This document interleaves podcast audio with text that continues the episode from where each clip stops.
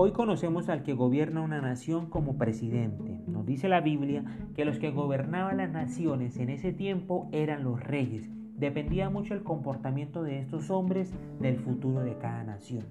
Quiero hablarles en esta mañana del rey Ezequías, un hombre que siempre quiso hacer las cosas agradando a Dios y en un tiempo de muerte clama al Señor y Dios le da 15 años más de vida.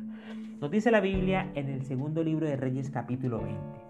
Por ese tiempo Ezequías se enfermó gravemente y el profeta Isaías, hijo de Amós, fue a visitarlo. Le dio al rey el siguiente mensaje. Esto dice el Señor, pon tus asuntos en orden porque vas a morir. No te recuperarás de esta enfermedad.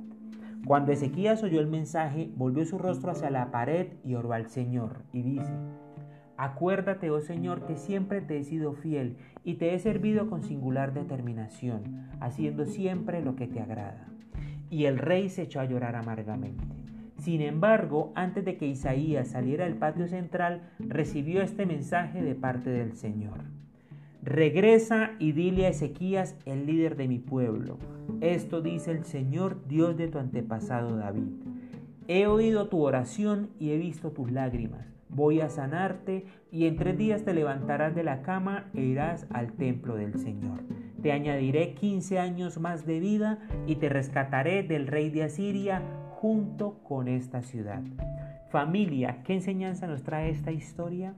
Dios llama al rey al orden e inmediatamente el rey busca al Señor en oración y es así como la misericordia de Dios es manifiesta sobre su vida. Dios hoy a través de su palabra nos llama al orden Dice otra traducción, ordena tu casa. ¿Cuál es la pregunta que debemos hacernos en este día? ¿Cómo están nuestros asuntos? Según la palabra del Señor, ¿cómo está nuestra casa? Basados en las enseñanzas que nos deja Dios. Cada día al hablar con Dios pidámosle que nos ayude a mantenernos en orden. El clamor de este rey en oración tocó el corazón de Dios y fue así como Dios le permitió vivir 15 años más. Por eso cuando somos agradecidos con Dios por los milagros que hace con nosotros cada mañana, Dios se manifiesta en nuestras vidas. Pero primero tenemos que analizar qué debemos ordenar en nuestra vida. Dice que el rey debía presentarse en el templo del Señor. Hoy nosotros Gracias a nuestro Señor Jesucristo tenemos ese privilegio de presentarnos ante Él. Somos el templo del Espíritu Santo. Dios mora en cada uno de nosotros. Y un día como hoy que estamos acá en casa, podemos presentarnos delante del Señor y dar las gracias.